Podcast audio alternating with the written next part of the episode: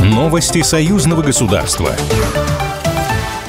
В Минске может появиться сетевой университет высоких технологий союзного государства. Об этом в Московском университете на пятом форуме Ассоциации вузов России и Беларуси заявил Дмитрий Мезенцев. Госсекретарь союзного государства отметил, что Россия и Беларусь находятся во временном поле тех вызовов и угроз, которые определяет Запад.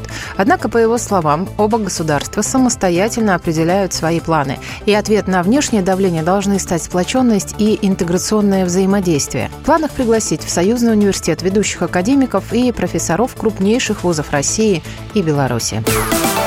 На выборах президента России можно будет проголосовать в Минске и во всех областных центрах Беларуси. Об этом заявил посол России в республике Борис Грызлов. Дипломат отметил, что МИД России создал комиссию по организации президентских выборов для граждан России, временно находящихся или постоянно проживающих за рубежом. Грызлов также выразил признательность белорусским властям за их содействие и отметил особую поддержку в связи с предстоящим единым днем голосования в Беларуси в феврале 2023 года, который требует значительных организационных миграционных ресурсов.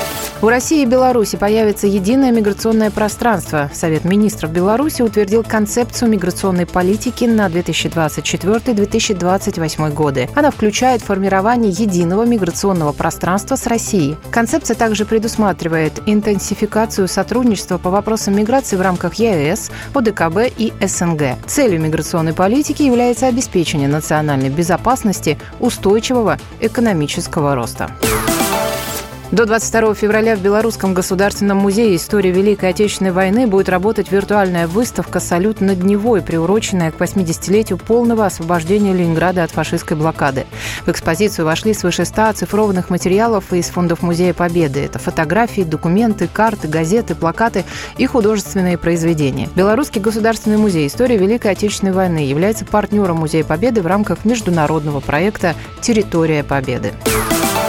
Беларусь планирует проводить долгосрочные инвестиционные проекты с госкорпорацией «Росатом». Об этом заявил министр экономики Беларуси на стратегической сессии «Росатома» и о новых возможностях сотрудничества с Беларусью, сообщает Белтон. Он также отметил, что в сентябре прошлого года была создана дорожная карта для работы с российскими инвесторами по направлению энергетики с «Росатомом». Глава Минэкономики упомянул, что белорусские специалисты готовы объединиться с подразделениями «Росатома» для развития совместных программ. Сейчас идет работа над российско-белорусской программой в области атомной медицины, цифровой технологии, экологии и технологического обновления промышленности.